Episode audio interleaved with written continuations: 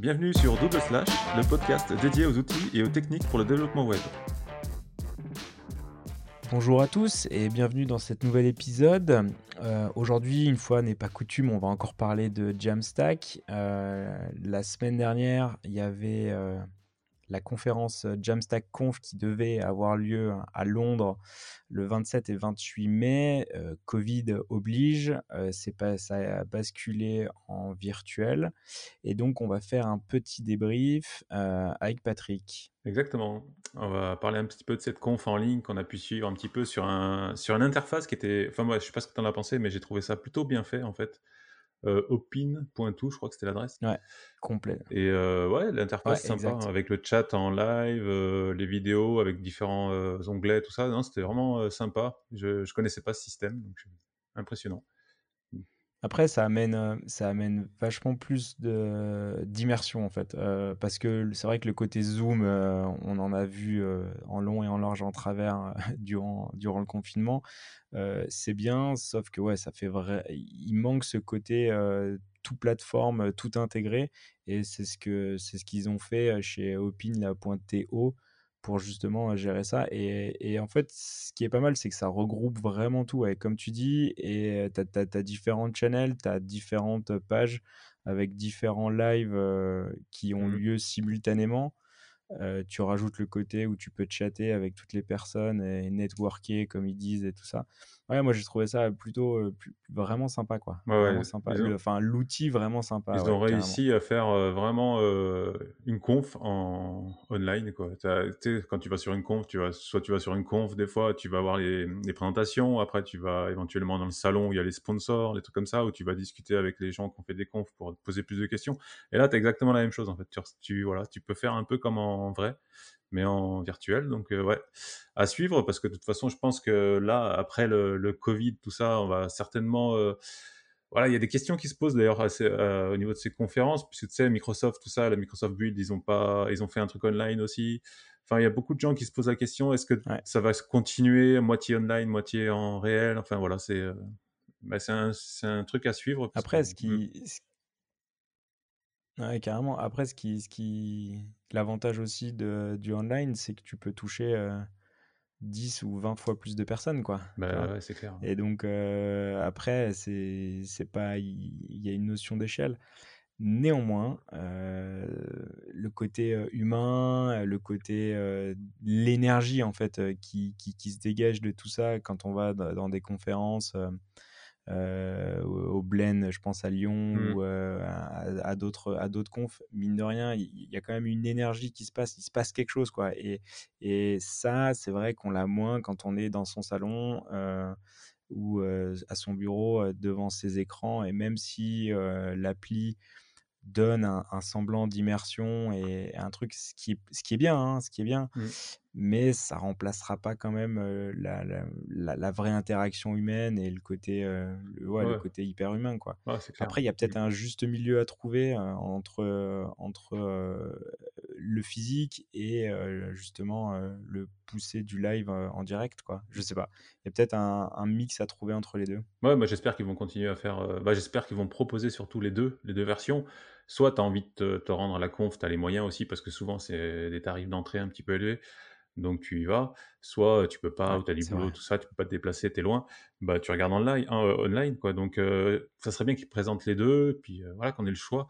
Après, c'est vrai que j'avais entendu quelqu'un qui disait ouais, les gens qui sont en les confs online, il y a un petit peu moins d'engagement des gens qui regardent. C'est-à-dire les, durées de visionnage étaient beaucoup moins élevées que si tu les gens se rendent en plus courte. Ouais, disons que, ouais, disons que ça t'engage moins à regarder toute la conf, tu peux regarder juste un petit morceau. Donc c'est vrai que l'engagement n'est pas le même quand c'est online, mais bon, Là, c'était un petit peu obligatoire, donc c'était un bon test euh, grandeur nature, je pense. Donc, euh, intéressant. Ouais, carrément. Mmh. carrément. Et sur, euh, et sur le fond, qu'est-ce que tu en gardes, toi? Alors, soyons honnêtes. J'étais jamais allé à une, une Conf. très honnêtement, j'ai pas trouvé ça très très terrible j'ai trouvé les, présentations sur, la, sur le stage, je crois que c'était le stage, ça s'appelait, où il y avait les présentations principales. C'était moyen, franchement. elles sont disponibles en ligne, donc il y, a une, channel Jamstack Conf qui est disponible avec toutes ces, vidéos. franchement, je les ai toutes regardées. J'ai pas trouvé grand chose d'intéressant. Euh, comme tu, comme tu me l'avais dit, quoi, c'est beaucoup d'évangélisme en fait. Ils essaient vraiment de, voilà, de pousser la Jamstack, euh, convaincre les gens de pourquoi on utilise la Jamstack, comment le vendre, etc.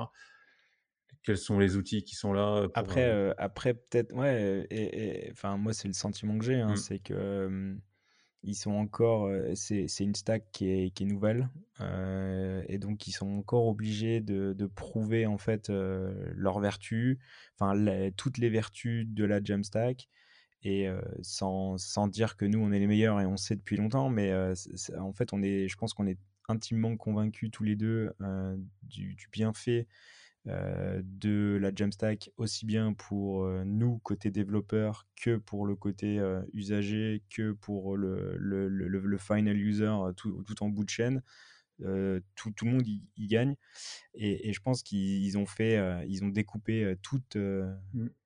Tous les tronçons en fait de, de la stack euh, pour le côté développeur le côté euh, usager le côté euh, créateur de contenu et il réexplique. Alors moi j'ai l'impression qu'il rabâche, je suis complètement d'accord avec toi.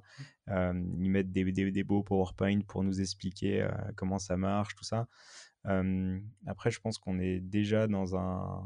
Enfin personnellement, ouais. et je pense que tu es aussi, on, on est déjà convaincu de, de, de, tout ça.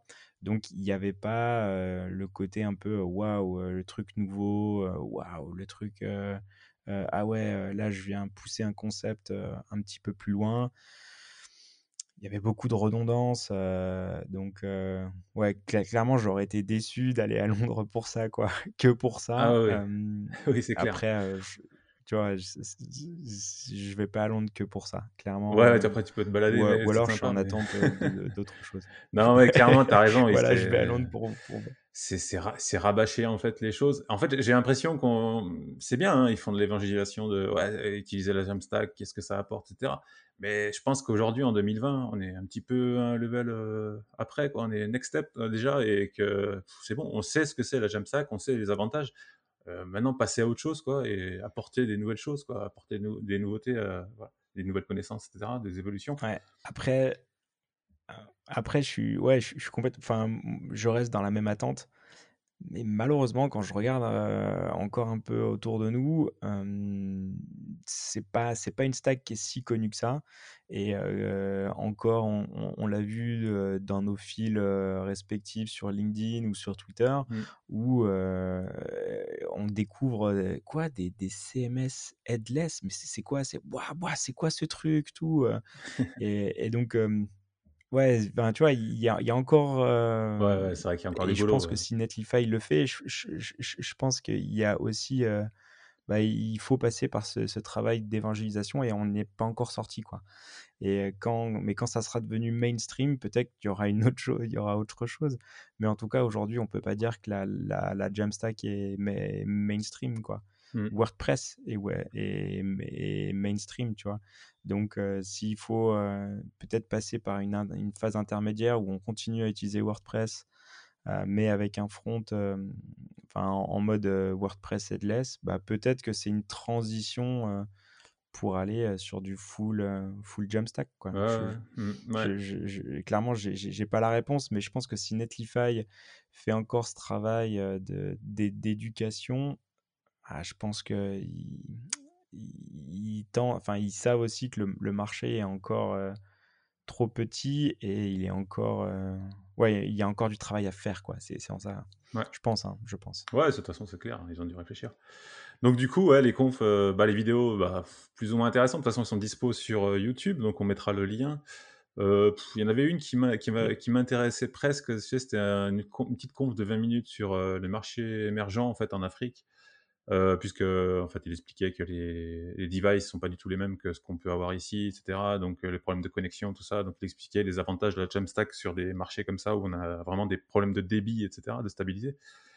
Et c'était bien ouais, au début, sur, tu vois. Une optimisation performance, quoi. Ouais, mais du coup, il est, c'était sympa au début et tout, il t'explique, et puis après, il prend un cas, de, un cas d'école avec une, un truc de banque, et puis euh, ouais, finalement, c'était pas si intéressant que ça, donc ouais, bon.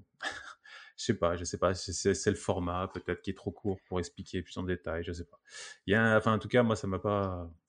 Donc du coup, été faire un petit tour. Euh, il y avait un petit onglet euh, expo Donc c'est je sais pas si c'était les Ouais. sponsors ou, heu, ou juste des exposants en fait qui étaient là pour mettre être mis en avant. Je je crois que le deal c'était, heu, expo, heu, expo sponsor, hein, je Ouais, crois, ça devait hein, être ça, ouais. je crois. Mmh. Du coup, c'était un petit peu, bah, voilà, mode expo avec des vidéos en live. Donc certains ont ont joué le jeu. Heu, tu avais des vidéos, toute la journée, ils ils répétaient d'ailleurs. Les mecs, c'était en mode, heu, bah, Prismic par Ils étaient exemple. en boucle, Ouais. Prismic était en boucle toute la Ouais. journée pour expliquer leur slice machine. Ils refaisaient 10 fois la même, la même démo et cetera. Mais bon voilà, ils ont joué le jeu. Heu, d'autres ont juste fait des des petits lives comme ça où ils expliquaient un petit peu, heu, les nouveautés ou les les avantages et puis, heu, d'autres, il y en a un, je sais pas si tu as si tu as été voir, Commerce Layer, hein, c'était je crois que c'est des Italiens Pas du tout. et je me suis connecté en fait, un truc de Non. fou. Heu, donc déjà, ils parlaient en italien et j'avais l'impression qu'ils parlaient entre eux en fait. J'ai pas trop compris en fait. C'est il y avait pas vraiment de Alors déjà, si présentation. pas italien, c'est chaud. Ouais, déjà, c'était en italien et puis, heu, mais sais pas, dirait, heu, comme s'ils étaient entre eux, en train de faire un truc entre eux, mais, heu, toi, tu arrivais, tu regardais, mais qu'est-ce qui se passe? Je comprends pas et puis tu repars.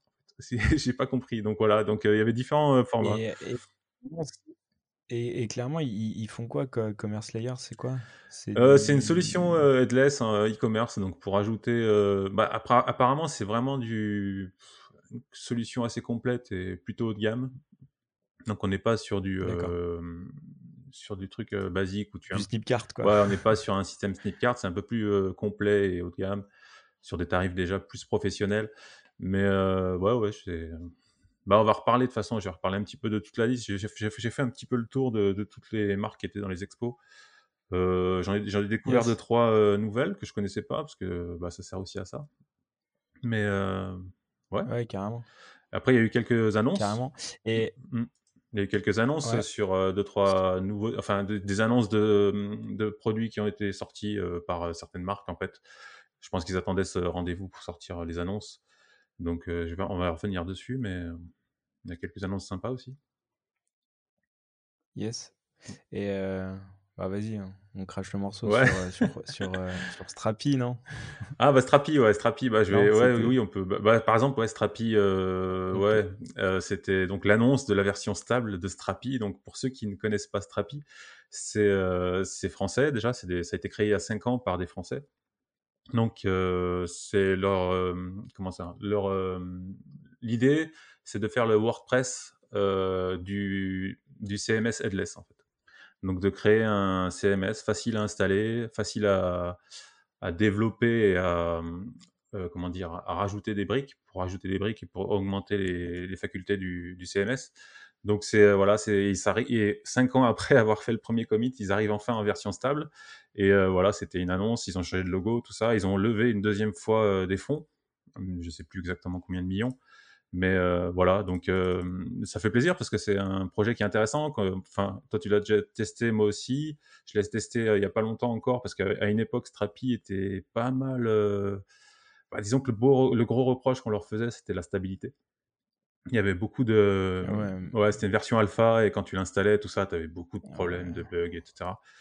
Donc Ah ouais, enfin moi j'avais j'avais joué avec à l'époque où mmh, ils avaient sorti une espèce de marketplace où tu pouvais installer des plugins, ils avaient passé des plugins en payant et puis je crois que deux semaines après ils avaient ils avaient fait ils avaient rollback, ils avaient tout passé, enfin c'était mais pas stable du tout. J'avais joué avec et j'étais là, Ouah, non laisse tomber, je- pff, c'est trop buggy, c'est ça marche pas, euh, t'es là, tu t'arraches la tête, puis après tu, tu regardes les issues, ah ouais en fait c'est normal, euh, ça marche pas, ah ouais bon bah laisse tomber, allez on, laisse, euh, on, les laisse se développer et, et apparemment, enfin, je, je pense que là, le truc est vachement plus stable, quoi. Oui, ouais, de toute façon, c'était le princi ce que tu viens de dire, c'était le principal reproche quand tu allais voir, des avis sur Strapi, sur des blogs ou des articles, c'était voilà, c'est c'est super, mais c'est aujourd'hui, c'est encore en développement et c'est pas stable du tout, donc heu, on va attendre, on va attendre. Donc on a tous attendu, heu, le temps est passé et heu, bah, aujourd'hui, c'est enfin, c'est stable. Parce que ouais, même en version bêta, enfin la dernière version que j'ai testée il y a pas longtemps, c'était la version, bêta encore et même en version bêta, ils, ils, ils, ils ils, implémentaient carrément des, des changements complets. euh, donc c'était, alors normalement en bêta, tu es plus dans les corrections de bugs. Et là, c'était, euh, ouais, Ouais, il, il cassait, quoi. ouais, Il cassaient des cassait. choses. Donc euh, moi, j'ai un peu cassait halluciné qu'en version Ouais. bêta, tu, tu casses des choses encore. Donc tu t'installes la version bêta et deux, trois versions après, tu as le truc, il fallait faire une, une migration du système. Enfin, c'était un peu compliqué. Donc là, super, version stable. Donc, Strapi, en gros, on peut expliquer un peu comment ça fonctionne. C'est un système basé sur Node, sur Node.js. je sais plus, c'est API, je crois qu'ils utilisent comme framework pour Node. Et donc ça s'installe, c'est compatible avec pas mal de bases, Postgre, MySQL, je sais ah, MongoDB, je crois. Tu choisis ta base, non? Ouais, c'est ça, tu choisis ta base. Donc c'est compatible directement parce qu'ils mmh utilisent des systèmes, des, des, ORM qui sont compatibles avec les différentes bases. Et donc tu installes ça facilement. Et ça, après, tu fais marcher avec PM2. Donc PM2, c'est le système qui permet de, de, faire tourner sur un serveur et qui, auto, qui reload automatiquement. Monitorer un peu ton Ouais, ça monitore et puis ça restart aussi si jamais as le, serveur plante, tout ça comme ça. En fait, c'est si ça plante beaucoup, c'est pas normal, mais euh, PM2 permet de gérer facilement un, serveur Node sur un, sur un serveur. Quoi. En plus, c'est les Français PM2 qui l'ont créé aussi. Et donc voilà, tu et le, les, fonctions qui ont été implémentées au fur et à mesure. Donc c'est c'est très intéressant parce qu'il y a un système maintenant de. Donc déjà, tu as, as, système de. Tu peux gérer en fait, as les API REST qui, et API GraphQL qui sont dispo direct dedans.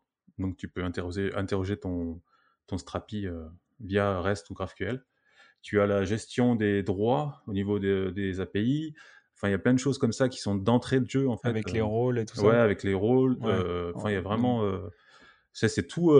tout ce qui est authentique. Donc, en fait, tu as mmh. une couche authentification et autorisation qui est assez facile. ouais, de droit enregistré, tu sais, les mmh CRUD classiques. Et, et, après, tu as un système de, de content type. Donc, tu vas créer. En fait, tu vas, tu vas créer ta base tu vas faire des articles, tu vas faire des, pages, tu vas faire enfin ce que tu veux, des, produits, tout ce que tu veux, tu leur définis des champs, etc. Enfin, tout est complètement flexible, donc c'est c'est juste génial pour travailler.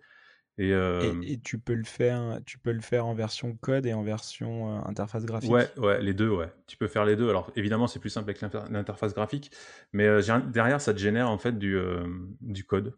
Ça te génère du code avec des, voilà, des dossiers, tout ça, des, définitions de, base, etc. Donc ça permet aussi, cette, partie-là, ça permet de, bah, si tu as une sorte de modèle de base pour faire des sites, avec des pages et des posts, etc., bah, tu peux prendre tout ton dossier et hop, le mettre sur un autre Strapi, et hop, tu, ça te régénère la même base. Donc non, c'est très flexible, très modulable, et franchement, je trouve ça vraiment bien. Moi j'aime bien. Et après, il y a, voilà, ils ont une roadmap où il y a pas mal de choses qui vont être implémentées encore, qui sont pas encore pour de suite, mais le, ils gèrent pas encore le multilangue par défaut. Donc, tu peux pas faire de contenu multilangue. Ok. Il n'y a pas de gestion de droits dans l'admin. Après, si c'est. Mmh. Ouais, vas-y.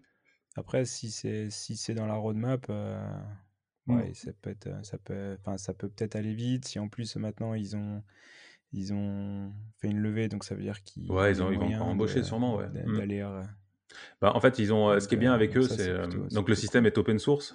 Il y a une communauté. D'accord. Et, et, justement, la roadmap, ce qui est intéressant, c'est qu'en fait, les gens vont demander une feature et après, tu as des gens qui votent pour cette feature. Et s'il y a beaucoup de votes sur une feature, en fait, ils vont commencer à y réfléchir et euh, voilà, à dire, OK, peut-être qu'on va voir pour l'implémenter. Donc c'est ça, en fait, c'est euh, vraiment un système open source avec une communauté. Et le, enfin, les, les, features sont implémentées en fonction des demandes. Donc voilà, c'est, enfin, je trouve ça... Euh, j'y crois beaucoup en ce projet, donc j'y crois depuis quelques temps, mais là c'est cool qu'ils arrivent en version stable. Et, voilà. Mmh. et, comment ils font et comment ils gagnent de la thune? Euh, ça, j'essaie en levant des fonds, on va dire. non, je pense que. Non, mmh ils ont, ils ont une version euh, Enterprise qui est, qui, est hostée, euh, qui est hostée chez eux, où ils gèrent du service. Non, pas encore. Chose, je pas, pas, pour l'instant, en tout cas. Je sais pas ce quel est leur modèle économique sur le long terme. Mais moi, j'imagine qu'ils vont ça va être un système open source et derrière ils vont peut-être vendre du bah, un peu comme Nuxt peut-être ou qui vendent du conseil par derrière pour les grandes entreprises des choses comme ça je sais pas une implémentation mmh. après enfin là je vois ils ont self-hosted edition for enterprise headless CMS use case ouais ils, font un truc vraiment pour enterprise edition et et après, ouais, à, voir, euh, il faudrait qu'on invite un gars de chez Strapi pour, pour en parler. Ouais. Pour qu'il nous parle plus euh, de, de, la solution et comment il voit l'avenir après cette levée de fonds. Mais ouais, ok. Cool. Et puis, après, de toute façon, tu peux l'intégrer avec ce que tu veux, côté front, quoi. De toute façon, si si si tu appelles tes données en en. REST ou en GraphQL, Ouais, ce que tu veux. c'est, complètement free, quoi. Ouais, Donc, ils ont fait ça, c'est plutôt, bah, de toute façon, on trouve pas mal de vidéos sur YouTube qui expliquent comment ça s'installe. Donc, moi, par exemple, je l'avais installé sur, comment ça s'appelle? Heroku? Heroku, ouais, tu peux l'installer sur Heroku avec, Yes. avec une base et après tu tu pushes ça direct sur Heroku, ça marche tout seul, quoi. C'est enfin, ouais, moi, j'ai je trouve ça génial. Après, à voir, est-ce que ça vaut le coup, Facile. heu, de de voilà, de d'utiliser un système comme ça, heu, que tu vas self-hoster ou est-ce qu'il vaut mieux utiliser un système type, heu, Prismic ou voilà. Après, c'est un puisque Ouais, qui est qui est qui est qui est auto-hébergé, mais mmh. payant, c'est ça? Bah, payant, heu, bah, justement, on peut Ouais, enchaîner sur Prismic. C'est payant, bien mais sûr. heu, pas si cher puisque Prismic, le le le 1 niveau est gratuit, donc heu, 0 Donc heu, c'est pour ça la la question se pose, en fait, à un moment donné. Est-ce que est-ce que ça vaut le coup de d'utiliser, heu, Strapi ou est-ce que Prismic, peut suffire? Ça dépend de la taille du site peut-être, ça dépend aussi ce que tu veux faire, ton ambition, mais heu, Ouais ouais, ça se posait la question. C'est pour ça qu'aujourd'hui, en fait, heu, Prismic bah, Strapi, ça fait un moment que ça a été lancé, donc il y a 5 ans. Au moment où ça a été lancé, enfin, même il y a 3 ans, ça avait vraiment du sens. Est-ce qu'aujourd'hui, ça a encore du sens, Strapi, par rapport à tous ces, heu, challengers qui sont, heu, CMS en ligne, heu, et qui sont, bah, forcément bah, Prismic, honnête honnêtement, Prismic, pour moi, que je je trouve dans un le premier, er la première bonne chose sur Prismic, c'est vraiment le prix, quoi. C'est pas très cher du tout. Tu as le 1 niveau à 0 et après et tu as le deuxième à 7 et le donc heu, enfin 7 €. ouais, ouais et du coup, est-ce que tu as des limitations, sur sur Prismic ou, le niveau, heu, 7 suffit largement pour, pour avoir une exploitation, classique, quoi? On va dire, un site, statique avec, un blog, est-ce que enfin, tu vois, le truc, on va dire, classique, est-ce que ça peut passer largement avec la version, free ou pas tant? Heu, moi, je enfin, heu, la version free, je pense qu'elle permet déjà pas mal de choses, hein. Heu, OK. ah ouais, c'est, enfin, il y a pas l'air d'avoir de trop enfin, j'essaie de trouver les prix là, je c'est où les prix déjà dans le site? Pricing, pour pricing. Ouais. 0, heu, Souvent, c'est pricing, mais heu, souvent, en fait, tu lim ouais, tu vois, tu es es limité, en fait, à, à ton nom. En fait, tu as toutes les features, ce que je comprends, tu as toutes les features, ouais, tu tout là, mais ouais. tu es limité par le nombre de users, C'est ça en fait, qui ouais. ont a accès, quoi. À 0 tu as un seul Donc user. Si jamais tu, si jamais tu as un client, et si tu si par exemple tu vends le site, et que tu veux l'admin derrière et que tu veux lui filer un accès, voilà, dédié, là, tu seras obligé de partir sur le starter à 3 3 users à 7 par mois. 7 c'est pas par user, hein, c'est les même 7 temps, c'est hein. Donc heu, Ouais, ouais, c'est 7 par mois pour 3 users, mmh, ce qui ce qui est totalement et en plus, ouais, tu limité sur le nombre d'appels, les documents, les locales, donc ça veut dire, heu, l les les locales, c'est les langues, les, ouais. mmh, les langues et le petit truc, mais enfin, qui fait quand même sa sa différence, c'est l'image, Mmh, enfin, optimisation des images. Je pense qu'il doit avoir, Imaginix ça, ouais. Mmh. ou un truc comme ça pour, pour, resizer, à la demande les photos. Ça, en fait, quand on commence à à jouer avec, c'est vite, une feature qui qui vraiment, tue le match, quoi. Ouais, ouais. Parce que, tout de suite, au niveau de ton poids de tes images, tu viens, mais, heu, enfin, ce qui plombe un site, heu, sur, hem, sur des tests, type, Lighthouse ou les choses comme ça, c'est clairement les images, quoi. Bah C'est c'est enfin, c'est un gros, gros poids et si si vraiment déjà, de base, tu as des des images qui sont déjà optimisées, waouh, tu as déjà un gros travail de fait, quoi. Bah, oui, de toute façon, clairement, tu peux pas, demander en fait, pff, avec l'expérience, tu sais enfin, on sait que tu peux pas demander à un utilisateur lambda, qui va gérer le contenu, heu, de resizer les images par Non, Photoshop et cetera. Heu, ça, ça n'existe pas. Ou en tout cas, ils le feront peut-être au début, mais ils le feront pas longtemps et après tu te retrouves, heu, rapidement avec des des images de 15 mégas, heu, sur ta De page. Gorée? Ouais, voilà. Ouais, ouais, Donc, tout ça, c'est des choses qu'il faut automatiser, en fait. clair. Heu, d'ailleurs, heu, au passage, hem, sur WordPress, enfin, c'est un truc qui est pas forcément, encore op optimisé, quoi, les images et pourtant, ça devrait depuis longtemps. Mais tu avais pas un truc qui s'appelait euh, Kraken ou je sais pas quoi ou enfin il y a différents euh, il y a, il y a différents plugins qui existent, je crois, qui au moment en fait, de Ouais, l'upload te, te compressent tes, tes bah, images. la plupart, après, ils deviennent... Euh, ils te- après, ça, ça fait trop longtemps que j'ai pas évolué dans, dans WordPress, du coup, je suis plus trop Bah, à il y a les systèmes d'images, ouais, mais ça devient rapidement payant, en fait, après. euh, Donc, euh, enfin, je comprends pas que ce soit pas de, de base, en fait, sur WordPress. euh, Parce que c'est vrai que ça arrive... ouais. Enfin, combien de sites euh, se retrouvent avec des pages, avec des images hyper lourdes? Tout ça parce que c'est pas Mais c'est optimisé. bien, ça, Ouais, tant mieux. ça fait, ça, fait, ça nous montre euh, ce qu'il faut pas faire. Ouais. Donc c'est parfait. Non, mais c'est sûr. Après, tu, tu vois euh, des services comme Hygienix ou euh, Cloudinary. euh, voilà, il y a, y, a, y a 25 gigas de, de, Hmm, de, de ouais. Stockage ou euh, gratos, tout. Enfin, c'est c'est- trop bien. Et, et je pense, ouais, tous tous ces services-là euh, qui sont euh, headless maintenant, euh, bah, ils sont obligés de passer euh, Hmm. par ces systèmes-là parce que ça, enfin, ça amène une vraie, vraie, vraie valeur, quoi. Ouais. Donc, euh, c'est top.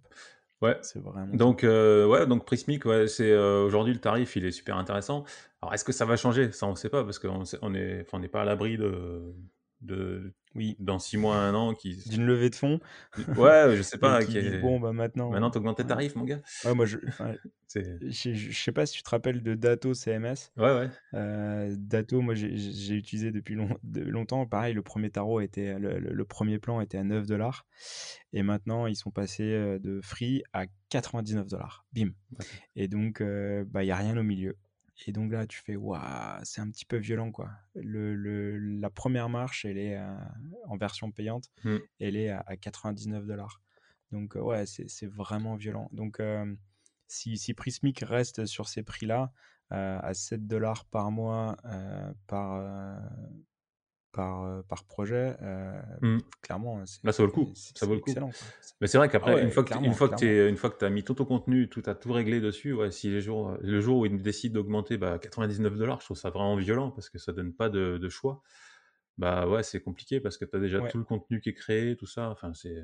Donc ça, ouais, on n'est jamais à l'abri, mais Après, euh, bon. souvent, en fait, souvent sur des, sur des migrations tarifaires comme ça, euh, tous les clients acquis à un prix restent à ce prix-là, quoi. Ouais. Tu vois, en fait, après, je, je, je suis pas juriste, euh, Mm. j'y connais rien là-dedans, mais euh, je me rappelle sur, sur GitHub que pendant une période, ils changeaient les prix, mais tout le temps.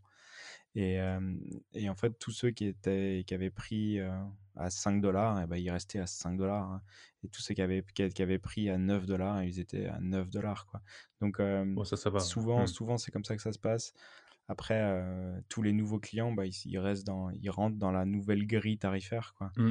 Euh, après, attention, je mets mon bémol, je suis pas, je suis pas expert là-dedans. euh, juridiquement, est-ce que ça tient Comment ça se passe Tout ça. Ouais, puis après, faut- en plus, on accepte les idée, quoi. conditions générales. Alors, tu sais, ça se trouve, tu signes un truc, enfin, tu coches un truc comme quoi ils te disent. Ouais, ouais. Donc, Ah bah, c'est peut-être- c'est- Et peut-être de toute façon, ouais. si t'as- Ouais, j'allais dire, c'est peut-être Ouais, ça la et différence. truc, ouais, pardon, vas-y, vas-y, vas-y. C'est que c'est justement, c'est que si tu le truc qui est un peu limite, c'est que si tu signes pas les nouvelles conditions générales de vente, t'as plus accès à ton service. Mm. Euh, tu vois? Et du coup dans les nouvelles conditions bah il y a une augmentation de 80% de ton tarif tu fais ah, c'est- ah, Ouais, c'est difficile à ouais, expliquer aux mal, clients. quoi. Écoute, c'était gratuit, ça- maintenant c'est 99 dollars. Ok, par mois. Donc c'est justement Ouais, la, la- peut-être après, la- c'est- ouais, peut-être euh, ce qui fait qu'aujourd'hui Strapi a peut-être du sens euh, en utilisation parce que Strapi c'est toi qui l'héberge, c'est toi qui donc le tarif ne changera pas quoi, à part là. t'es free quoi Ouais, donc c'est Ouais, chez toi et tu fais ce que tu veux. Mais quoi. par contre, euh, tu dois gérer ton hébergement avec. euh, Hmm. si, si tu veux faire des, des backups, des, euh, tu vois, que, que ton service il soit toujours up ou des choses comme ça, Hmm. c'est à toi de l'implémenter quoi. Oui, oui. Enfin, donc, quelque, enfin, ouais, c'est- c'est- ça va dépendre de, ça, ça va dépendre de la taille du projet, et de la résilience du projet et tout ça quoi. Mm.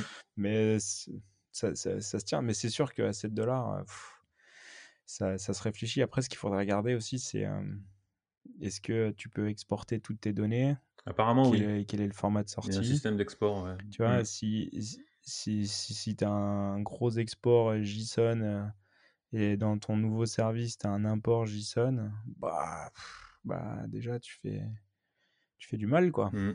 Il y a- si tu veux, tu n'es pas enfermé dans ce, dans ce service, quoi. Donc ça peut être, ça peut être super Ouais, intéressant. non, il y a un import-export module qui est. Ah non, il est pas inclus. Ah non, non, je dis une connerie. Il n'est pas inclus dans la version, euh, dans les versions, les premières versions. C'est que dans la version Platinum. Ouais. Donc, je te, je, te, dirai pas le prix de la version Platinum. Ce qui se tient, quoi. 500 dollars. Euh. Ouais, c'est 500 dollars. Ouais. Hein. voilà, voilà c'est entreprise. Hein, bon, après, c'est. Hmm. Ouais clairement. Et moi, j'ai pas trop trop compris le, système de, de, slice machine. T'as as compris Ouais, alors ouais, ouais, parce que j'ai déjà un petit peu. Alors, j'utilise pas en prod de, de Prismic, mais j'avais, je m'étais amusé à tester différents CMS et dont Prismic. Et Prismic, en fait, ils ont un système qui s'appelle les slices. Donc, les slices, c'est des blocs, tout simplement. Donc, tu sais, quand tu fais ton, ton contenu, tu as ton title, tout ça, machin, ta date, enfin, ce que tu veux, auteur, tout et à un moment donné, tu peux avoir des blocs en fait modulables. Donc c'est des blocs avec des champs dedans. Tu peux avoir un bloc euh, testimonial ou des trucs comme ça, ou des blocs de, de carousel. Donc c'est tout ça, c'est des blocs. Ils appellent ça des slices. Donc c'est un peu des blocs euh, comme Gutenberg ou des choses, euh, voilà. Donc tu, tu fais tes blocs et puis après tu peux les, les, les, ordonner, etc. Donc tu crées ta page comme ça avec des components. Donc ils appellent ça des slices. Et ce qu'ils ont créé, donc déjà, c'est très pratique. Et ça existe aussi dans Strapi. Strapi, ils l'appellent différemment. Je ne sais plus comment ils l'appellent Strapi, mais ils ont un système aussi pareil où tu vas faire des blocs et tu vas, euh, les ordonner. Donc tu, enfin, maintenant, ça se passe comme ça avec Gutenberg, ça se passe comme ça avec tous les CMS qui sont, on parle dans Component et on crée des pages avec des blocs.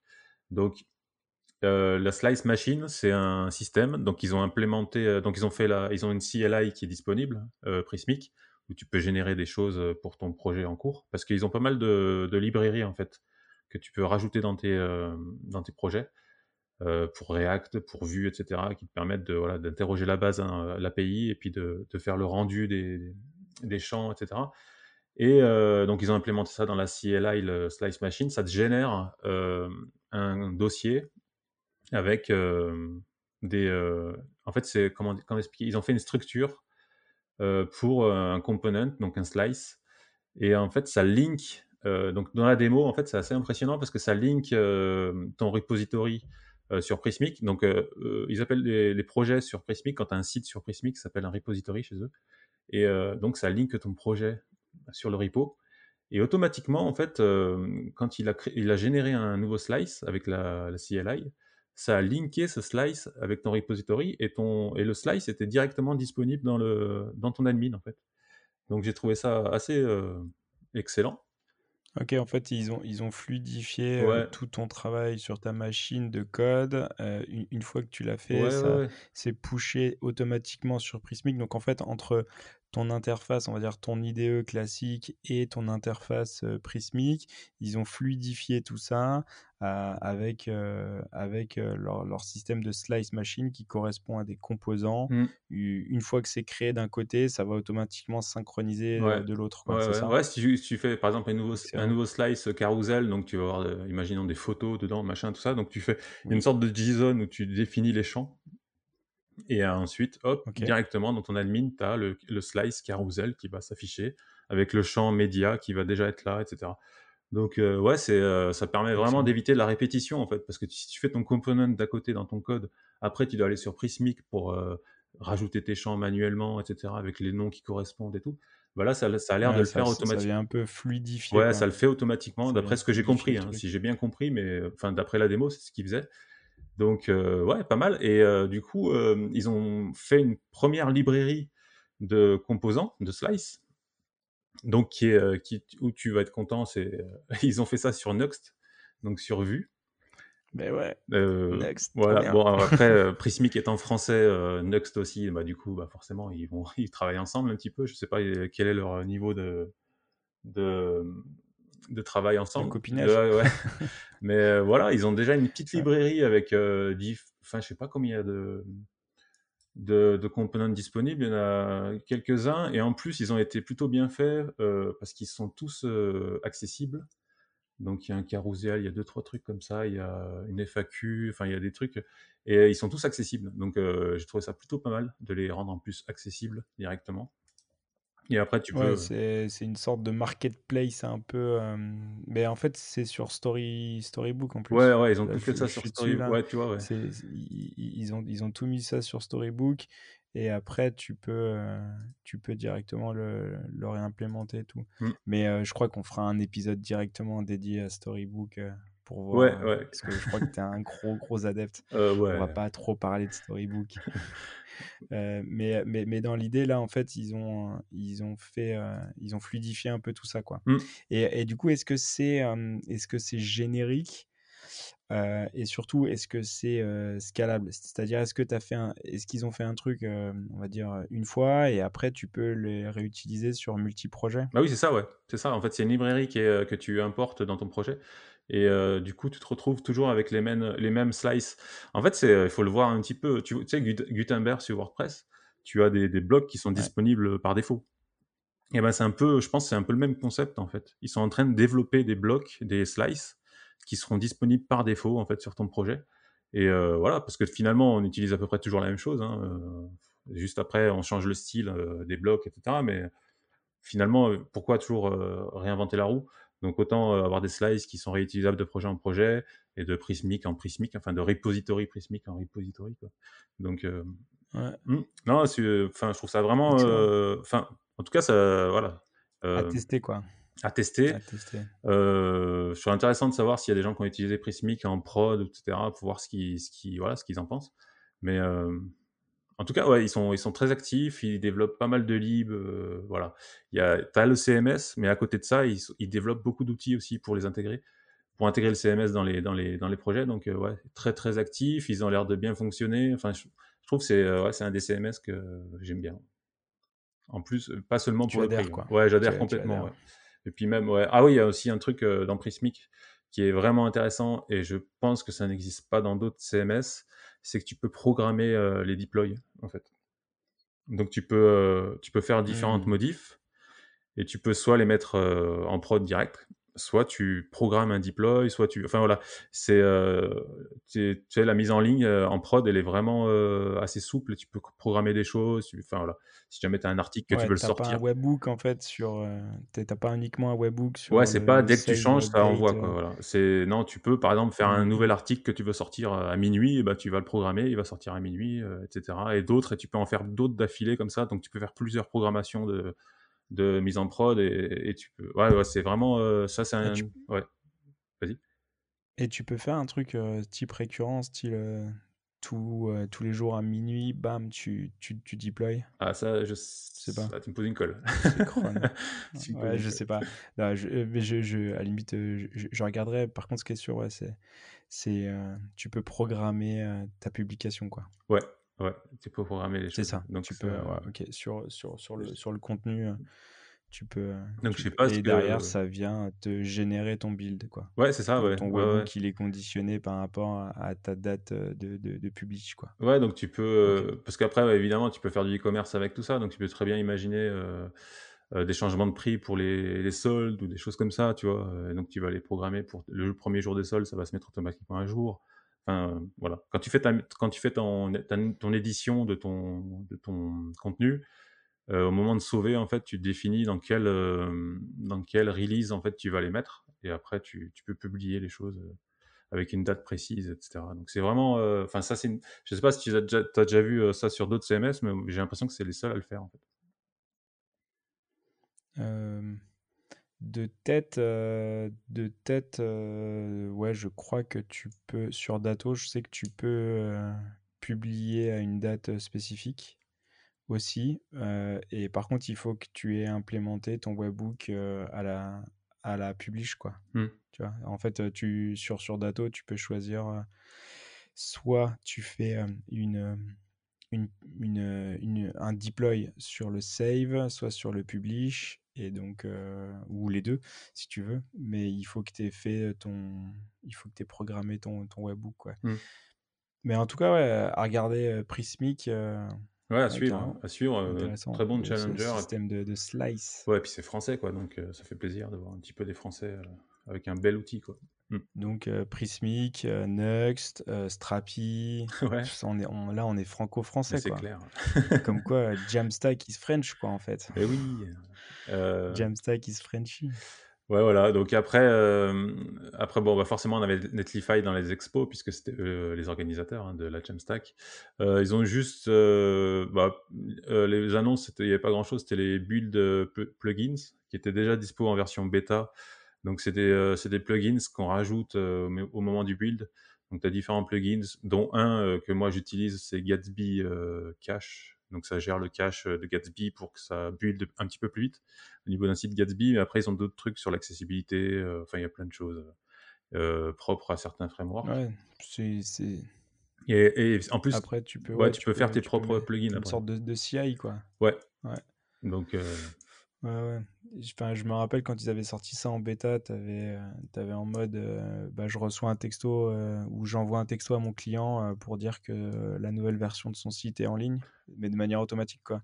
C'est-à-dire à cha à chaque fois que tu builds, en fait, tu lui envoies un texto en mode, «Ouais, salut, ton ton site, il y a une nouvelle mise à jour qui est sortie et tout». mmh, Donc, enfin, voilà, il y a il y a plein, plein de de possibilités ou de de webhooks ou de d'envoyer, d'envoyer aussi, des, des informations un peu plus poussées. Quand tu builds, en fait, tu as toutes les étapes du build qui sont, qui sont processées et tu peux appeler en fait des méthodes à chaque étape. mmh. Donc, euh, tu peux faire une sorte de CI Ouais, ça, ouais. en mode bah, je fais mon test je fais je fais mon test sur sur Cypress si ça marche pas bah je, je rollback je, je, je déploie pas et si si ça passe j'envoie un Mmh, enfin si ça passe pas j'envoie un mail à, ouais. à la personne qui a fait le commit. Enfin, tu peux aller super loin, euh, mais ouais, clairement, c'est ils Ouais, sont en train là je de suis sur, le heu, truc, je suis sur le, le la liste en fait, tu as des trucs d'accessibilité, donc heu, tu fais vérifier,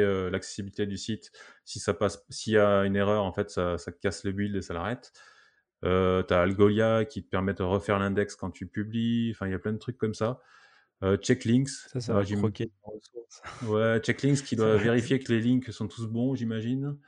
Heu, voilà, c'est tous les trucs qui vont vé qui vont voilà, des vérifs au moment du build et qui vont t'arrêter le build si jamais il y a une erreur, quoi, donc heu, ouais, c'est pas bah, c'est pas transcendant comme annonce, mais bon, c'est un petit système qui est quand même intéressant. Ouais, je pense que en fait ils sont ils sont tout simplement euh, ils ils sont venus officialiser le truc. Pour l'instant, ils étaient en bêta. Mmh. Là, ils sortent de la version bêta. C'est solide, c'est accessible à tout le monde. Ils ont poussé un peu le truc. Et puis, mais il y a, mais je- enfin, il y a tous les plugins officiels, mais après, tu as tous ceux aussi, euh, on va dire les non officiels, où tu peux implémenter à la main. Et, et pareil, il y a une grosse, il y a une communauté, pareil, euh, je crois que t- Mmh sur, euh, sur Netlify plugin Awesome ou un truc comme ça, tu as, un repo où tu as, tous les, tous les trucs qui sont, euh, enfin, tu as tous les plugins qui sont euh, possibles, imaginables. Ouais, tu peux les Après, on, Mmh. on- on peut aussi vite, on, on peut aussi vite s'y perdre entre euh, la CI que Netlify propose, GitHub. En fait, là, là- là, maintenant, il y a tellement de ressources. La question reste, c'est chez qui je le mets, quoi.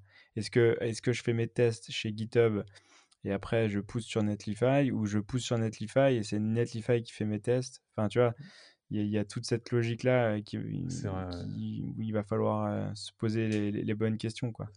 Euh, qui, qui fait quoi et qui est responsable de quoi? Est-ce que c'est mon hébergeur? Est-ce que c'est mon GitHub? Et en fait, je pense que les, les gros acteurs, pff, ouais, les, cartes sont en train, enfin, les, les deux mondes sont en train de se croiser. Et, et, et du coup, ouais. Mais euh, intéressant en tout cas, intéressant. Mmh. Plus, plus, de toute façon, plus il y a de fonctionnalités, plus c'est intéressant. Après, euh, Bon, en tout cas, ils ont une longueur j'ai j'ai d'avance, ouais. toujours peur en fait. Ah, Ils ont euh, Netlify, ils ont une longueur ouais, d'avance sur, sur le statique, tout ça, c'est incroyable, quoi tu beau Vercel là qui ouais. s'est Après, c'est- Vercel s'est complètement, heu, a pris un virage et s'est réorienté vers le statique aussi. Heu, dernièrement avec le changement de nom, tout ça et ils ont clairement dit que c'est ils allaient se réorienter vers le statique, tout en conservant ce qu'ils faisaient déjà mais heu, donc on voit que Netlify, ils sont ils ont une longueur d'avance sur ce domaine-là et heu, c'est, ça va être difficile à les rattraper quand même. Ouais, surtout que ça va, ça va très très vite. Et puis euh, après, euh, ils ont, ils ont tout intérêt. Enfin, ils- je pense que tout leur budget, euh, tout leur budget euh, stratégie market, euh, il est poussé pour euh, justement faire des, des conférences comme ça pour évangéliser, évangéliser quoi. Mmh. Donc ouais, ça, ça se tient parce qu'ils ont une techno solide, rapide, facile, tout. donc ouais.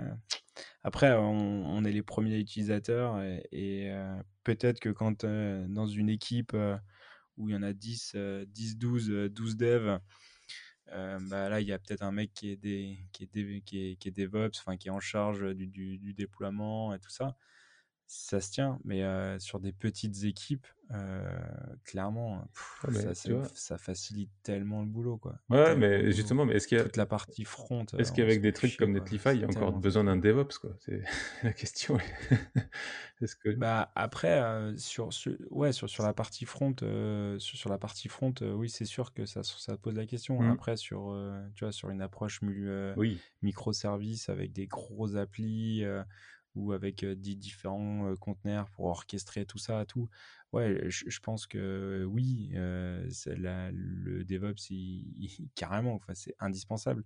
Mais sur, sur des plus petits projets, avec beaucoup ou 80% du taf, c'est du front ou du statique. au pire, on rajoute un peu de serverless dessus, mais on peut le gérer aussi avec Netlify maintenant clairement, oui, ça nous facilite énormément le boulot, quoi. Enfin, moi, en tant que freelance free, où je dois shipper un projet pour, pour, un, pour un magasin ou pour une boîte, ou pour... clairement, ça me fait gagner un temps de fou. Donc, mmh. ouais, clairement, clairement. Trop bien, trop bien. Ok. Euh, sinon, après, ah, ils ont aussi euh, lancé euh, une nouvelle version de site, un nouveau design que tu aimes beaucoup, je crois. Donc, je, je crois pas. non. que tu n'aimes pas trop. Ah oui, non, j'aime pas du tout. j'aime pas du tout cette police là. Non, non, pas du tout quoi. Pour moi, c'est une récession. Ils reviennent en arrière là. Euh, non, j'aimais bien le côté, euh, le truc avant, euh, ce qu'ils avaient avant. Bon, après, voilà, ils, justifient aussi le fait bah, de, voilà, d'avoir peut-être fait une levée ou de, de, passer à une, une, étape supérieure, tout. Mmh après, le, le, il, est, il est vachement épuré. En fait, tout me va, sauf la police. La police, en fait. ah ouais, la police, je, pas quoi. Mais après, c'est clairement, c'est purement personnel. Donc, c'est la... pas, gênant. Après, tout, tout, tout, le reste est quand même plutôt, plutôt pas mal. Il faut pas, tu vois, ils, ils ont quand même beaucoup recyclé ce qu'ils faisaient déjà ils ont, ils ont mis un petit peu de, de, redesign dessus, donc euh, why not? Mais moi, la, la, la police des headers, ça, je, non, je suis pas trop fan, mais c'est purement personnel. De toute façon, le, le, design, euh, on pourra en parler pendant des heures, on sera jamais d'accord. Donc, euh, c'est que des, des, éléments subjectifs. Mmh. Par contre, la, les, compétences et la, ce que amène Netlify en termes de fonctionnalité, ça, c'est pas subjectif, c'est du fait réel, quoi. Donc, ouais. Donc, euh, il y avait aussi, alors, euh, moi j'ai découvert deux, euh, bon, il y avait Commerce Layer que je connais pas trop et que je connais d'ailleurs toujours pas trop parce que je parle pas italien, mais sinon, il y avait deux CMS intéressants qui s'appellent Kentico Content, je connaissais pas du tout. Donc, bah, il n'a pas l'air d'être euh, tellement différent des CMS classiques qu'on peut utiliser. Voilà, donc euh, je sais pas ce qu'il apporte de plus. En tout cas, euh, ça a l'air d'être un peu plus professionnel. Donc, à tester, à voir. moi, je pense que c'est plus, un CMS qui va rivaliser avec, avec comment? Content de fou mmh. ou, des choses comme ça, vraiment pour orienter grand compte, ouais, c'est ça, grosse, gros, gros tu vois, gros. c'est un petit peu le sentiment. Agence, Parce que quand tu vois le, ouais, on est, on est vraiment tout de suite. on est content de full puisque c'est pas le même échelle. Au niveau tarif, ouais, c'est à peu près ça. 1000 dollars par mois le deuxième niveau, oui, c'est à peu près ça. Donc ouais, c'est ça. donc, il, se positionne là-dessus. quoi. Et il y avait un autre CMS que je connaissais pas non plus, c'est Magnolia CMS. Donc celui-là, euh, par contre... C'est des fans de Claude François, non? Ouais, c'est ça, exactement. euh, en fait, là, par contre, eux, ils, apportent déjà quelque chose de différent. C'est que, je sais pas si tu connais déjà, euh, comment il s'appelle, Storyblock. Storyblock, c'est un CMS qui est basé sur... ouais. ouais, ouais. ouais, voilà, tu as un système de visuel, en fait, où tu édites tes blocs dans l'admin. Euh, donc c'est très visuel. Tu as, un, as un preview, euh, as un preview en, quasiment en temps ah réel. Ah c'est totalement en temps réel, ouais. Tu as un preview en temps réel et tu édites tes blocs euh, sur le côté et tu vois le truc se faire en temps réel. Donc c'est enfin, c'est pas mal Storyblock. C'est un CMS qui est, enfin qui qui est bien et là, il y a donc Magnolia, c'est un petit peu le même principe. Ils ont un système d'édition de d'édition en ligne aussi pareil, mais c'est un petit peu attends, si je vais sur la sur la doc, que j'avais regardé l'autre jour, heu, tu vois carrément c'est comme si tu éditais la page. En fait, c'est, heu, voilà, c'est, heu, ils appellent ça le Visual SPA Editor. Donc tu vas sur ton site et puis tu édites tes blocs en fait, directement sur le site. C'est, ouais, ils apportent quelque chose de différent. C'est tout nouveau, enfin en tout cas, j'avais pas l'impression que ce soit très, très vieux et heu, bah, voilà, ils sont, ils ont ils ont été dans les, dans les expos pour être un peu plus connus, donc à suivre. Je connaissais pas du tout, donc ça sert un peu à ça aussi. Après, hem, ouais, sur sur le côté un peu instantané, heu, pour des clients, on va dire, hem, un peu plus novices, côté tech, c'est vrai que ah, ça peut être, ça ça peut être intéressant pour, pour se substituer un peu Mmh.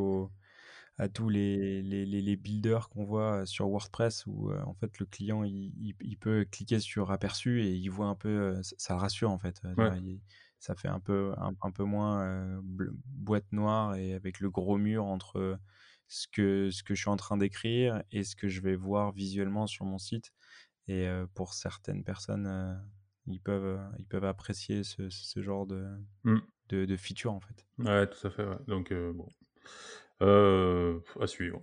À suivre, voir si ça ça ça progresse, si ça reste là. Il y a une démo publique sur le site, il y a pas mal de trucs, donc à voir et heu, il y avait aussi un CMS, heu, alors toi tu connaissais apparemment, je t'en avais parlé l'autre jour, c'est le Mux, heu, truc de vidéo, en fait.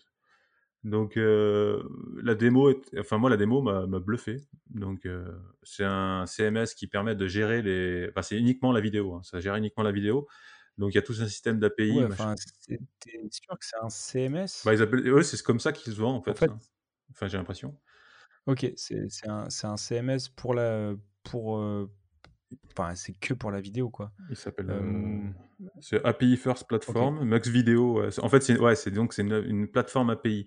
Donc tu as une admin où tu vas tu vas ajouter tes vidéos et ensuite via une librairie que tu vas inclure en JavaScript dans ton dans ton site, tu vas via des ID, en fait, tu vas aller chercher la vidéo et après ça voilà, tu assez simplement, ça Ouais, s'intègre tu tu fais tu fais du live, tu fais de l'encoding, Ouais, c'est ça, en fait. Moi, la dé la heu, la la démo qui m'a tué, en fait, c'est le live stream, en fait. Il avec son OBS, en fait, il il connecte, OBS avec ce avec, Mux et derrière, tu dans ton site, il met l'ID là et il te et en 2 secondes, tu as le live stream sur le site en même temps qu'OBS et j'ai trouvé ça, enfin, tellement simple à mettre en place, ça m'a bluffé. Donc en tout cas, la vidéo était ouais, vraiment, c'est en fait, c'est pour c'est pour refaire, un micro un micro YouTube, chez chez toi, mais mais autonome, quoi ouais. et Mmh. et je je pense aussi, heu, ils doivent, ils doivent réencoder en différentes qualités, et optimiser pour, pour chaque device. Parce que chaque, enfin chaque, ch chaque, device va avoir une vidéo optimisée. Enfin, je je sais que Netflix, Mmh. fait ça. Ils ils encodent, chaque, contenu en différentes, en différentes versions pour que, hem, sur chaque device, heu, la version soit optimum, quoi Mmh. et donc là, je pense que tu dois pouvoir faire exactement la même chose et en plus en temps réel, tout, ouais, enfin, c'est c'est maxi fat. Après, je sais pas pour qui vraiment c'est. Est-ce que c'est pas justement pour euh, des, des, des, des- des boîtes de prod ou des choses comme ça, ou justement des boîtes d'événementiel qui veulent, re- qui veulent euh, retranscrire euh, des, choses euh, en simultané, euh, ou peut-être justement comme des plateformes comme euh, Hop, euh, Hopin, euh, Mmh. la, la plateforme Mmh. tu vois, qui, qui streamait et il, il leur fallait à tout prix redistribuer le- la vidéo en, en temps réel en bonne qualité sans passer par les, les gros majors quoi les, les Twitch ou les, Ouais, les c'est ça, YouTube ouais, ouais. Mmh. qui alors après peut-être il y a une, une- peut-être une question aussi de souveraineté de la de, de la vidéo quoi et justement où quand tu mets tout ton contenu sur sur YouTube ou sur d'autres plateformes peut-être que tu contrôles plus exactement ton, ton contenu, quoi. Ouais, ouais. Et donc, sur des vidéos sensibles, tout ça, public, privé, ou. je- Enfin, voilà, je, je sais pas du tout. En tout cas, c'est solide, tu dis. Bah, ça a l'air, heu, vraiment bien fait, heu, l'API elle est, enfin, moi je vois enfin moi l'utilisation que j'ai pensé de suite, quand j'ai vu la vidéo, je me suis dit: «Ouais, bah, une plateforme de, formation en ligne, par exemple avec des vidéos, bah, tu peux gérer voilà, toute ta data de vidéos, enfin toutes tes vidéos via, via l'API, accès ou pas à une vidéo si, suivant si la personne a payé. Enfin, je voyais de suite, j'ai vu un truc dans ce style-là en fait. Vu que tu peux contrôler complètement l'accès aux, vidéos via l'API, donc Enfin, moi, ça m'a fait penser à un truc comme ça, ou ouais, peut-être des, des trucs de production de vidéos. Enfin, je pense qu'il y a pas mal de choses à faire, mais vu qu'il y a une API derrière, à partir de là, avec la programmation, tu peux gérer un peu plus l'accès aux vidéos. Donc, euh, ouais. je connaissais et pas. Puis, et puis mmh. surtout, tu es, autonome, quoi. Mmh. Ouais, ouais, tu, tu dépends pas de YouTube ou des trucs comme ça, donc ouais. Mmh. Donc, ouais. clairement. Donc, ça peut être intéressant. Solide. Après, il y, y, avait aussi euh, Imagix, enfin IMG, ouais.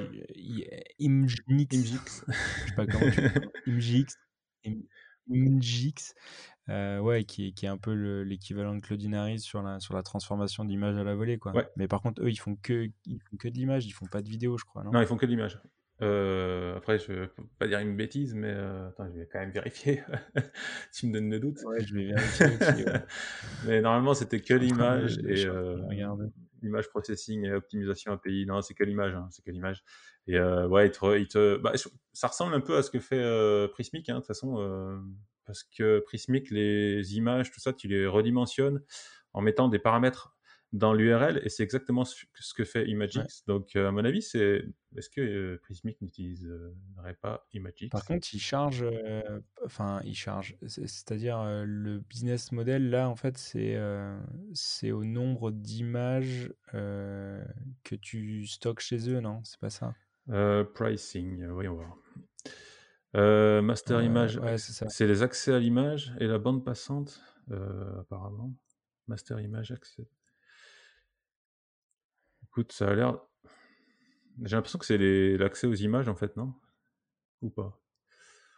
Ouais, après, tu vois, enfin, c'est là où, où Claudinari, pour moi, gagne tout, quoi. C'est ok, vas-y, tu l'utilises, c'est gratuit, vas-y, tu peux, ouais. tu, tu, tu, vois, tu, tu le fais, tu, tu utilises autant que tu veux. Après, eux, ce qu'ils mettent en, avant, c'est que tu payes, tu, tu, toutes tes transformations sont gratos quoi. Mmh. Donc en fait que tu aies beaucoup de trafic ou peu de trafic, tu payes pas alors que sur Cloudinary en fait tu vas payer sur la transformation. En fait si, si tu as beaucoup de trafic, même si tu as peu d'images mais beaucoup de trafic donc beaucoup de transformations, alors tu vas là tu vas tu vas, tu vas être obligé de payer quoi. Mais mais bon, enfin c'est quand même des services qui qui qui sont super pratiques. Mais comme tu dis hein, Prismic Alors, le fait Prismic, de manière native. Bah en fait, Prismic, je suis en train de regarder la doc pendant que tu parlais, c'est Imagix, donc ils utilisent exact, ce service pour le système de médias des images. Donc en fait, voilà, okay. en gros, en fait, d'ailleurs, il redirige carrément vers la doc euh, Imagix pour, euh, bah, pour savoir les paramètres à mettre. Tiens, si tu, tu, veux regarder, tu prends la doc et tu regardes. Ouais, ouais. Ouais, après, euh, ça, ça, marche, donc tant mieux.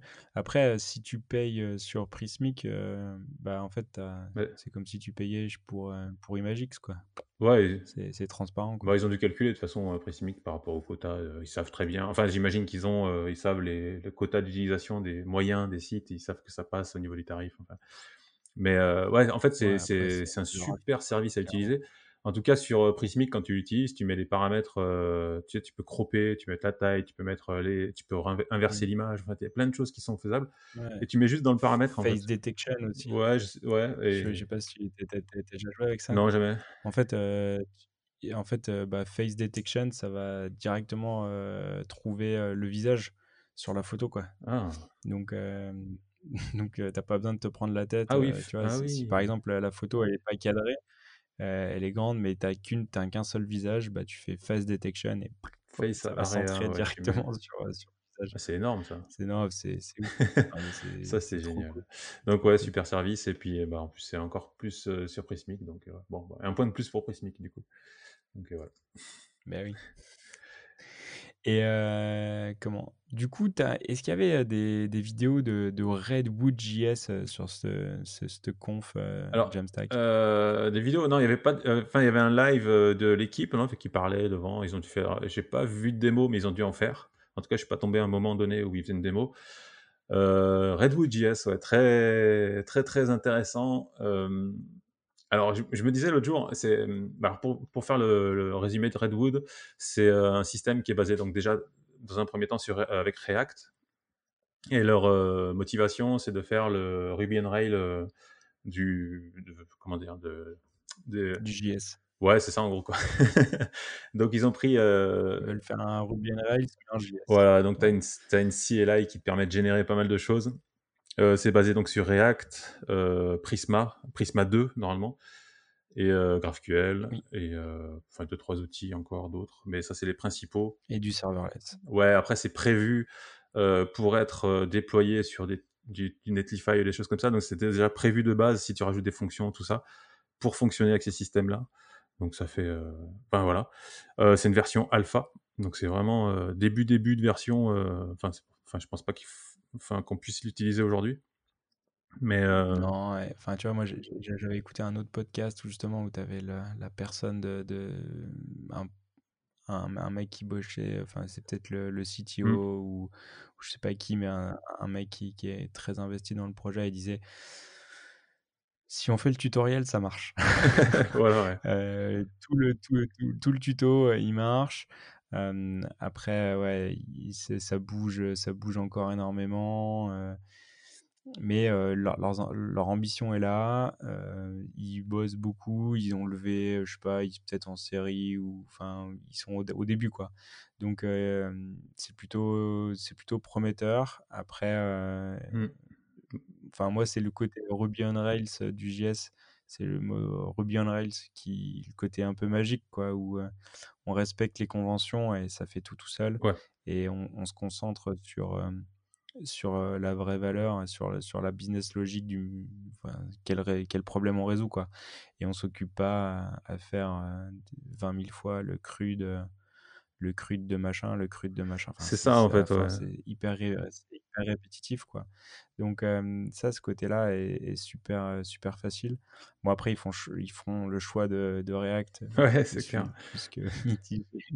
mais bon, après, c'est, ça, une fois de plus, c'est, personnel. Mais euh, tu vois, pour moi, Next euh, fait vraiment le boulot sur la, toute la partie front Hmm. Euh, de substitution euh, à, à Ruby on Rails parce que bah, c'est comme sur la partie front, j'entends. hein. Hmm. Sur, euh, t'as, t'as plein de trucs qui sont euh, out of the box et, et vraiment convention, euh, over configuration quoi. Donc j'ai pas besoin de me prendre la tête à programmer mes routes, à tout ça. Bim, je mets mon fichier au bon endroit et pff, et tout est généré automatiquement et j'ai tous mes paramètres et tout ça. Donc ça c'est c'est plutôt facile. Donc euh, ouais, s'il y a un framework qui est un peu plus euh, full euh, qui, qui, qui se développe, euh, bah ouais, c'est c'est super intéressant. Bah, C'est super Bah, super de toute façon. Nux déjà fait déjà un bon, un bon taf. Et puis, enfin, je vois les implémentations qui, qui font au fur et à mesure. Et enfin, c'est pas impossible qu'un jour ils arrivent au niveau de Redwood. Euh, après, c'est déjà tout. Enfin, si tu veux, React par rapport à du Vue, vous, avez Nux, Nuxt, euh, où tu as déjà toutes les choses qui sont rangées. Donc, ton projet, il est calé. il- voilà, les dossiers sont bien rangés, tout ça. Euh, sur React, on a moins ce type-là au niveau des projets. C'est vrai que ça peut devenir un peu vite n'importe quoi, même si aujourd'hui, on a à peu près des conventions et on sait comment ranger les choses, etc. Donc c'est bien qu'il y ait un outil comme ça où euh, bah, tout est calé, tout est rangé. Et ça, en plus, ça utilise vraiment les, les, enfin, les meilleurs technos actuels. Bon, React, après, il y a des gens qui préfèrent Vue, mais euh, tout ce qui est... euh, Non mais on ouais, après, tout ce qui c'est est... solide quoi. Enfin je veux dire, Ouais, c'est solide, ça c'est c'est nickel. pas Après, ils utilisent tout ce qui est euh, GraphQL avec... comment ça s'appelle Prisma. Non, Prisma Meteor, 2. Meteor. Donc ils intègrent Meteor et tout ce qui est la couche GraphQL. Et après Prisma 2, ouais, ils ont intégré Prisma 2 qui, qui est sorti il n'y a pas longtemps, hein, la version 2. Donc Prisma, euh, toi tu connais très bien la version 1. Et euh, j'ai vu une vidéo il y a pas longtemps et le mec en fait il te dit alors Prisma 1 vous connaissez euh, Ouais. bah vous oubliez c'est Prisma 2. et il te met même tu sais le petit euh, le petit flash là dans euh, Men in Black là et le mec il te met le, le truc le mec il te fait un petit Ah oui, flash là ouais donc tu oublies tout ce que tu savais le point rouge là. ouais Ouais. donc ça a complètement Ouais, changé moi j'ai ouais j'ai pas. Faut, faut que faut que je regarde. Faut que je regarde Prisma 2. euh, ouais, parce que maintenant ils l'appellent ça. C'est quoi? C'est un query builder, je crois. C'est comme ça qu'ils le ouais vendent. alors pour moi c'est une sorte d'ORM hein, clairement heu, puisque ça te ça te fait le pont entre les bases de données et puis ton code. Donc heu, on est on est Ouais, par contre, je crois que le gros, gros avantage, c'est que justement, tu peux tu peux faire un peu du du du du du stitch, quoi. Enfin, tu peux, heu, tu peux venir, coller, plusieurs bases de données, heu, qui sont physiquement sur différents endroits, mmh, heu et lui, tu vas avoir qu'un seul accès et c'est lui qui va faire le dispatch, heu, tu vois? Si tu mmh, enfin mmh, ouais. tu lui tu tu tu configures tout dans Prisma et pff, toi, en fait, tu t'en fous d'où vient la donnée, tu t'appelles, telle, telle telle donnée, telle donnée, telle donnée et pff, lui, il te sort le truc un peu, heu, Ouais, un peu en direct. fait Mais, heu, à à creuser à creuser, Bah, tu as toute une ligne de commande, en fait, dans Prisma qui te permet bah, c'est justement, ils utilisent ça aussi, Redwood, donc ils s'a ils s'a ils s'appuient sur le, mmh, tout le système de Prisma pour générer, en fait, tu génères tes tes, heu, tes modèles. Tu as une génération de modèles, tu as une génération, heu, tu je sais plus si tu peux inverser, faire tes modèles et après créer la base ou inversement. Enfin, il y a tout un système comme ça et après tu appelles tes trucs. Enfin, moi, ça me fait beaucoup penser à des trucs, comme j'ai fait plus beaucoup de Symfony et de PHP, ça me fait penser à l'ORM dans Symfony, heu, je sais même plus comment il s'appelle, qui voilà, tu faisais tes modèles pareil. Donc en fait, c'est ah, je sais plus comment il s'appelait déjà. Ça fait longtemps que j'ai pas fait de Symfony. Mais voilà, ils s'appuient sur des sur des sur des technos qui sont costauds, qui sont robustes et ils assemblent tout ça pour faire un framework, voilà, qui, bah, qui est prometteur, en fait, hein, qui est prometteur et qui t'évite de de réinventer la roue à chaque projet. Alors moi, je suis pas super fan, je suis je comment dire? Heu, je suis pas super fan des choses comme ça, des frameworks où tout est super cadré et tu peux pas vraiment sortir de la route et cetera. Après, de ce que j'ai vu Mais de toute façon, c'est tout c'est toute la difficulté ouais, vas-y, vas-y. Bah, ouais, déjà, c'est toute la difficulté parce qu'une fois que tu es rentré, c'est un peu comme Angular, tu vois? Une fois que tu es dedans, heu, c'est difficile d'en sortir. Si tu as une migration à faire, version 1, version 2, tout le monde s'en rappelle de la version d'Angular. Enfin, il y en a qui ont préféré passer sur autre chose plutôt que de refaire une version 2 d'Angular de leur projet.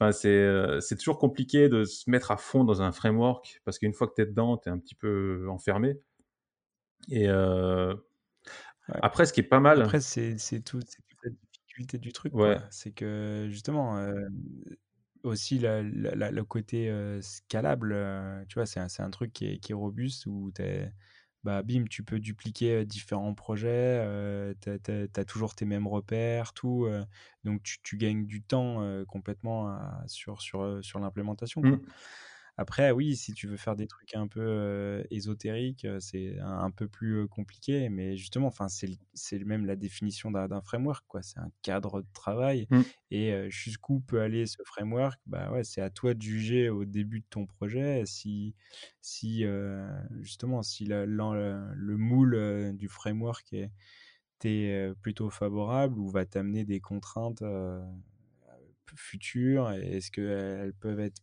outrepassées? Est-ce que c'est est-ce que c'est bien ou pas? Enfin, ouais, c'est toujours la difficulté du framework, quoi, clairement. ouais, en Mais en même temps, heu, si tu si si as pas un, bah, le danger, c'est que tu tu repasses ton temps à recoder la roue, quoi. Ah oui, complètement et heu, enfin, je pense que les les enfin, les développeurs Angular doivent rigoler parce que finalement, quelques années après, on arrive sur des frameworks, heu, qui ressemblent à Angular, hein, clairement.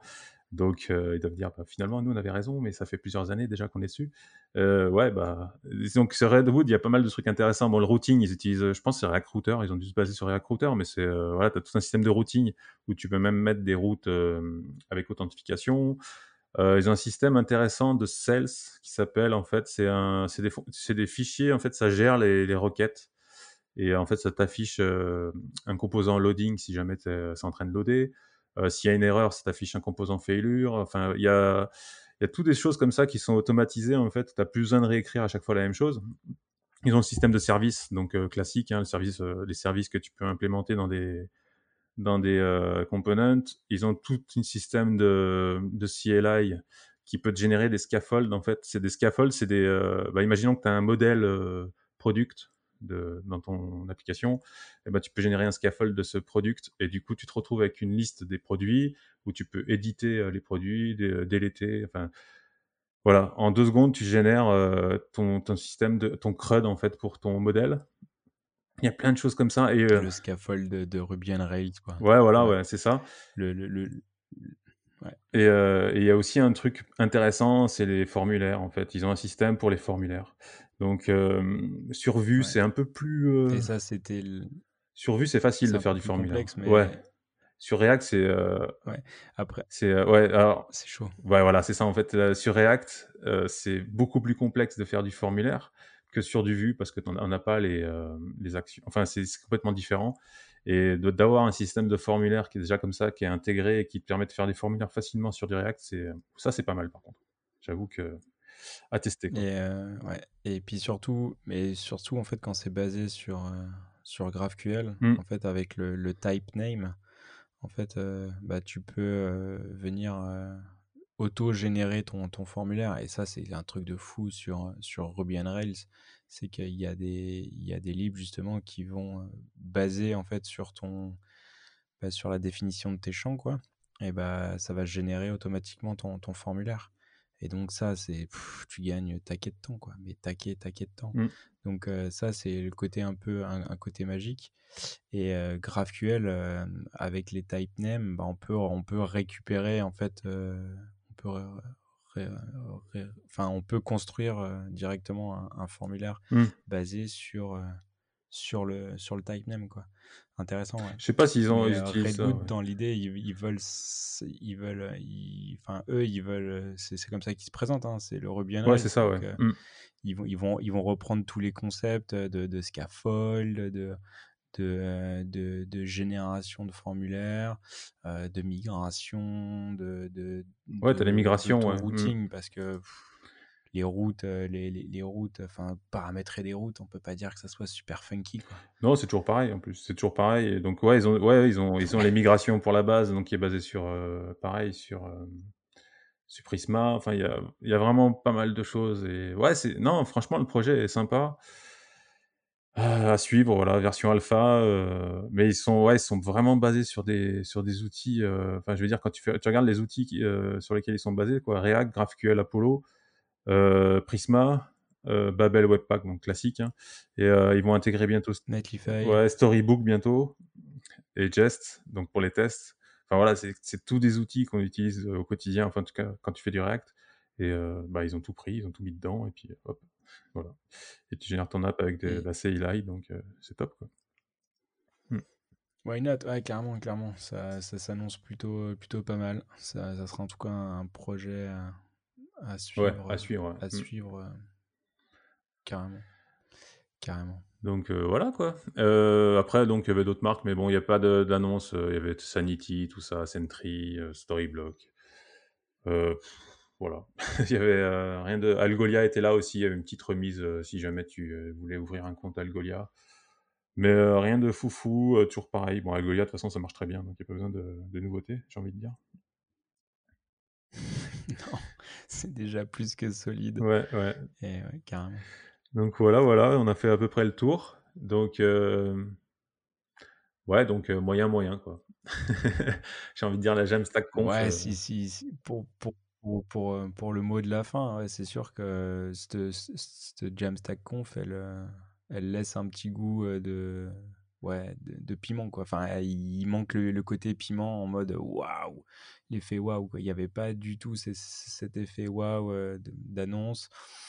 Ouais, ils ont, ils ont présenté des trucs, euh, beaucoup d'éducation euh, du, sur le, le b.a.-ba, le fonctionnement, tout ça. mmh. Bon, Ouais, c'est ça, ouais. Mmh. après, heu, des côtés, des côtés, partenaires, limite, c'est les partenaires qui ont amené plus de de de côté nouveauté, mais sur leur propre service, quoi. Mais non pas sur, heu, sur les fondements, heu, base, heu, du, du truc, quoi. Mais de toute façon, je pense que l'évolution de la Jamstack, elle va aussi se faire, via la multitude des services, qui existent et qui vont faciliter, le taf. De toute façon, c'est la base même, c'est ça, c'est tout tout est splitté, quoi tout est splitté, donc c'est encore plus d'outils, c'est encore plus de services.